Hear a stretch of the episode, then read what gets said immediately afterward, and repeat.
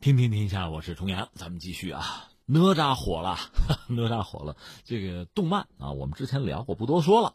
现在我们要说的是围绕着这个《哪吒之魔童降世》，就这部动漫吧，已经开始了新一轮的这个文化现象大爆发。我倒不是说大家忙着要拍什么片子啊，说的是有些地儿哈，有些城市是宣称自己是哪吒故里。这也算是打造自己的哪吒文化吧，所以一方面我们知道哪吒的票房哈已经是中国影史动画电影票房第一，与此同时呢，可能至少是四个城市在说啊，在嚷嚷自己这是哪吒故里。你说哪儿啊？哪吒还有故里呢？哪吒不是真人哎，人家也有故里。你还记得当年？我记得花果山就是孙猴那个花果山是在福建，福建有地儿认了啊，这是花果山哈。猴子没找来，花果山是有了。现在哪吒呢，也出了故里，有四个地方开始争，分别是哪儿呢？啊，一个是宜宾，就四川的宜宾，而且人家说不是现在，之前啊，就哪吒祖庙在宜宾这个事儿早就有定论呐。你说怎么可能啊？这就涉及到咱台湾说有一个供奉哪吒的台湾省嘉义市南天门太子宫，主持叫黄章。他在上个世纪九十年代到过宜宾，说发现一个地方叫什么哪吒洞，有一个洞窟啊，所以就是在当地是不是要重建哪吒行宫？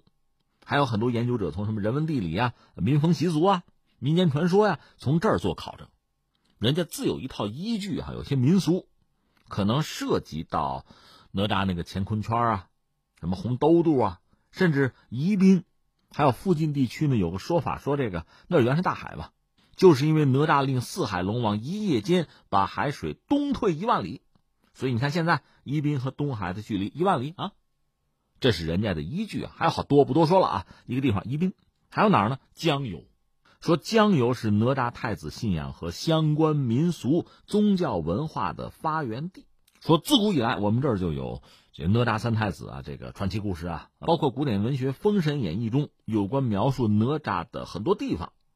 啊，出世的那什么陈塘关，闹海的九湾河，险胜的翠屏山那个祖庙啊，拜师修炼成仙的那个乾元山金光洞，这都在江油，而且人家那个非物质文化遗产名录之中吧，就有哪吒故事及其民俗，人这也是早就占下了。江油，我顺便说一句，人家这还是李白的故里吧？说到李白故里，我就更晕了，有六个地方在争，包括吉尔吉斯斯坦。那个碎叶城嘛，也在争，也有江油一份啊。江油看来 这名人多啊。另外还有河南，河南的南阳市西峡县，说什么呢？说传说中哪吒的故里呢，陈塘关是在西峡县丁河镇奎文村附近，主要是为了感谢哪吒当年打死龙王三太子吧，制服龙王，在这个西峡县的奎文村哪吒的出生地有庙，啊，人建庙啊，供人瞻仰。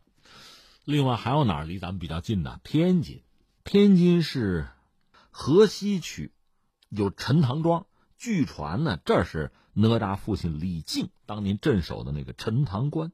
因为全国很少有叫陈塘这个地方啊。还有一个间接的佐证说，这个河西区有个挂甲寺。寺庙的寺啊，说因为就是士兵嘛，把甲胄挂在寺院周围而得名，可见这儿呢长期以来就是军事重地啊，所以李靖在这镇守很有可能啊。哎，四个地方在争啊，那你说这事儿怎么看呢？其实我已经 懒得看，没什么好看了。一般说来就是所谓什么文化搭台、经济唱戏这套逻辑嘛。呃，凡是出来一个什么名人、什么考古成果，大家就去争，争的多了，西门庆故里都有人争嘛。可是吧，我真是觉得，就是各地哈，发展自己的经济，就说搞自己的旅游玩法也很多嘛，非摁着哪吒不放干什么？当然也可能是不服气，凭什么是他？我为什么不争？也许有这个动因在里边。但是我要说，哎，你们知道钱学森老家是哪儿吗？于敏、邓稼先，咱吵吵他们行不行啊？所以你看这事儿就是点到即止，不多说了，大家都明白。那你说你说点什么呢？咱们换一个角度啊。神话，今天我们聊两句神话。就我想到一个学者，最近读他一点东西，感慨挺多。这人叫朱大可，他研究神话可能得有二十多年了吧。我看他的东西也不多，要讲或者转述他的观点，肯定是挂一漏万，但是值得聊一聊。他就认为说，华夏上古神话那就是整个上古文化的根源。你要说意识形态、什么宗教啊、文学啊、政治啊，其实神话是他们的镜像。他就断言说，你回避神话，就无法对中国上古文明做出正确的描述。这个神话里包含什么信仰啊、伦理啊、宇宙模式、想象力啊、叙事方式，都是那个时代最伟大的精神结晶。你看这话说的有没有道理？他就说，你要想复兴什么先秦文化哈，指望复兴一种没有神话做源头的先进文化，那是不可能的。你就说。意大利的文艺复兴，那是先复兴古希腊神话，然后是哲学、文学、美术，而且那个年代比较代表性的那个神曲，但丁的神曲，说到底就是典型的神话叙事。这是朱大可的看法。再给我印象深刻的，他就是从神话从这个切入点、这个角度在探讨中国的文化精神，他就得到和很多学者不一样的结论。他就说，中国文化精神的本质啊，不是很多人说的那种自给自足啊。啊，自我生长的那种原生态封闭的东西，反而是高度开放、吸纳和多元性的东西。所以他还提出一个叫“亚洲精神共同体”这么一个概念。按照这个朱大可的研究，上古时期存在一个亚洲精神共同体，而中国处在这个共同体的边缘。先秦思想呢是这个共同体的结晶。说中国文化从一开始就具有强烈的共同体的特征，哈，它和世界分道扬镳是轴心时代结束以后的事情。他举了个例子啊，你看这个《山海经》，这我们都知道，现在很多小孩子都在读这个典籍、看《山海经》。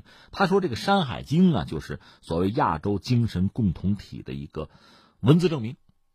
他举个例子，比如《希伯来圣经》里边有那个诺亚，诺亚就是水神啊，诺亚方舟我们都知道，诺亚是水神，是水神的世俗化的形象。还有方舟的故事啊，《山海经》里面有一个叫女娲之长。就肠胃的那个肠，女娲之肠，说这两个神话很相似，所以他给了一个解释，说什么呢？说这种现象，那就是《山海经》和圣经拥有一个共同的神话原型，而且他们是跨地域传播，有点意思哈。啊，同不同意的那是需要研究的，但是他从这个角度看问题确实很有意思。那下面我想着重说的是他这个研究的东西，他就说中国的这个神话有四次大焚毁，他就说中国文化，刚才我们讲哪吒也算是其中一部分吧，就是中国的神话多是一些不完整的碎片，啊，精卫填海啊，什么女娲补天呀，啊，夸父追日啊，很破碎，就是主人公的来历啊、去向也不清楚，而且故事也不完整，这叫破碎。神灵和神灵之间也没什么关系，彼此隔绝，不构成一个系统。你比如精卫和女娲什么关系？女娲和夸父什么关系？不知道，这是他看中国这个传统的神话看出来的感觉啊。另外，他就说这个神的身份哈，也搞不清楚。他举例子还说女娲呃造人了啊，补天了，干过这些事儿我们知道，但是他到底是谁？他在这个神界里是一个什么职务、什么位置？哈，谁能回答这个问题？好像没有。另外呢，有的时候同一个神还有多个名字。你比如风神，风神这我知道，就是刮风的风啊。风神的名字很多，冯夷、飞廉啊，冰夷、平夷。我说这个夷是蛮夷的夷，但也有写成阿姨的姨的各种名字，所以到最后是男是女咱也说不清了。他举了一系列的例子啊，那你对比西方的神话就不一样。你比如说，呃，希腊神话、什么埃及神话、北欧神话、玛雅的神话，它是比较完整的，它是系统的。有一个完整的神的体系，有自己的神话史诗。你比如希腊神话，我们都知道啊，是以奥林匹斯山作为基地，啊，众神这么一个体系。众神之王是宙斯，媳妇儿是赫拉天后啊，十二主神等等等等。还有史诗，就是荷马史诗《伊利亚特》和《奥德赛》。北欧神话也类似，我们就不多说了啊。那我们有一个问题，就是为什么我们这个神话，特别就汉族神话吧？你看，哎，不系统。比较破碎，很零散，甚至很多我们少数民族都有自己的史诗，汉族反而没有。你看，藏族有哥萨尔王，蒙古族有江格尔，柯尔克孜族有这个马纳斯，纳西族有黑白之战，等等等等。那为什么汉族的反而没有？而且我们知道汉族汉文化是比较先进的，怎么会发生这样的问题？那朱大可给了一个答案：被毁过嘛，而且是几次。他就讲，你看，第一次应该是在周灭商，在那个时候，就武王伐纣吧，就当时把商所创造的宗教文化，包括神话在内，就是有一次相当彻底的清洗。第二次呢，就是东周各国诸侯对周文化的毁灭。他在这个孟子、韩非子里都看到了。说到底，那时候诸侯是很怕有人利用周王朝留下来的那个政治宗教的遗规，那不对自己的统治来讲成了捣乱了吗？什么道德训诫、什么制度啊，包括神话，会阻止诸侯进行的政治变革，所以就会会一批。而孔子呢，是一个典型的例子，他是一天到晚各国游说嘛，要大家回到周礼的时代，回到那个轨道去。但这种人，大家是讨厌、是害怕的，所以涉及到周遗留的那些东西，也包括神话，恐怕就付之一炬了。而孟子和韩非子可以作为证明，这是一次啊。这算是神话大焚毁。另外，孔子还干了件事，他说了一句话啊：“子不语怪力乱神。”所以这也阻止了之后中国神话的复兴啊。这是一次啊。第三次是什么呢？是秦始皇焚书坑儒。但是秦始皇我们知道他确实烧了一些书，坑了一些儒吧。所以儒家一直在念叨这个事儿。可是秦始皇其实烧的一个是很多，不止儒家的书，儒家的书也没有完全烧完，但是其他很多东西反而烧掉了。还有第四次，应该是在项羽建立楚那个时候，他打入秦都，火烧咸阳三个月，所以当时在秦的国家图书馆里留的最后的典籍，包括神话在里边，全部被付之一炬。正是因为自己的东西没有了，很多思想家失去了基本的思想信仰，包括文化的资源吧？怎么办？像域外求援，从印度、从波斯那些地方。去搞一些神话的租界，这就形成了第二代神话。这是朱大可的研究吧？他的例子，比如《庄子》二百多篇这个寓言里边吧，很多是来自印度的。你像《山海经》里边很多典故也是来自印度。最后他还说呢，就是神话是历史的一种曲折的表达吧。另外，就是神话实际上是被历史偷换的。所以聊了这么多，我们扯了半天神话，我们再回到现在哪吒大行其道哈。其实大家对它里面有一句话很感兴趣或者印象深刻是什么呢？我命由我不由天，是魔是仙我自己决定。这种表达这种思维方式，恐怕能够对应的是一个是历史上一些传承下来的思维吧，也和今天我们很多人的思维模式有关系吧。如果说他能够大行其道，那么我上次也聊了，这可能就是一种价值观的胜利。而最后我要说一句的是，其实我很认同朱大可先生他的这个做法，就是研究神话，通过研究神话，从另一个特殊的角度去触达历史。